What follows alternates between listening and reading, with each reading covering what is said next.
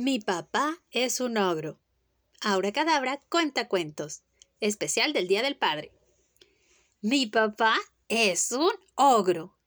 Así tal cual pueden escucharlo, en toda la extensión de la palabra. A veces refunfuñando, en otras apurado. Al parecer a los ogros siempre les preocupa o ocupa algo muy importante. Ahora no, nena, voy de salida. Pero no me incomoda. Aun cuando esté ocupado, siempre tiene una caricia para mí o una palabra de atención que me hace saber que sin duda todo lo que hace lo hace pensando en nuestra familia. Él trabaja a todas horas, las 28 horas del día. Porque si no lo sabías, los días de ogro tienen más horas que las normales. Yo no entiendo por qué prefiere pasar todo el tiempo trabajando cuando podía pasarlo jugando conmigo o solo pasando el rato con la familia. Creo que es para pagar esas cosas como la luz, agua, comida, escuela y demás facturas.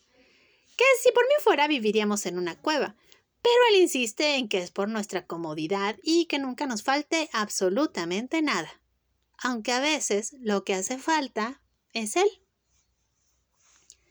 Mi papi ogro a veces está en cólera, grita, patalea, muy molesto, Incluso dice palabrotas, de esas que yo no puedo decir.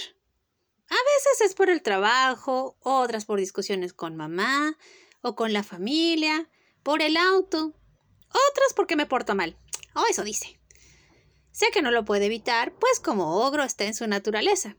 Yo no me preocupo mucho porque sé que no lo hace con la intención de lastimar a nadie, solo que simplemente a veces no sabe expresarse como quisiera. Ustedes saben, los ogros así son. ¿Les cuento un secreto? Yo lo he visto llorar desesperado por no actuar correctamente. También lo he visto temeroso porque no tiene todas las respuestas. E incluso arrepentido porque sabe que pudo hacerlo o decirlo de otra manera. El otro día le dije, Papi, yo te amo porque sé que tú me amas, aunque no sepas decírmelo. El pobre solamente sonrió. Mi papá ogro sale mucho de viaje, pero no de vacaciones. Se va varios días a trabajar, hasta una semana. Él me habla por teléfono. Creo que hace mucho frío donde él está porque a veces le tiembla la voz cuando va a despedirse. Yo me pongo triste y mi mami también. Él no creo, porque los ogros no tienen muchos sentimientos. Cuando regresa llega cansado. Uno pensaría que es fácil solo pasearse, pero parece que no. Pues mi papi solo quiere dormir, y yo lo dejo, pero no antes de pasearme sus hombros o jugar conmigo todo lo que pudo jugar cuando no estuvo. Aunque sea un ogro, tiene que cumplir con su cuota de cariño. Ténganlo en cuenta. Mi papi no es muy cariñoso, que digamos. No es tierno ni cursi. Pocas veces da a notar cuánto es que quiere con sus palabras. Pero yo duermo tranquila porque sé que siempre estará ahí cuando me enferme o cuando necesite de él aunque se esconda para no hacerlo, aunque no se lo diga a nadie, aunque no le guste verse vulnerable y tenga que entrar a escondidas, aunque sea un ogro. Le sale bien ser papá.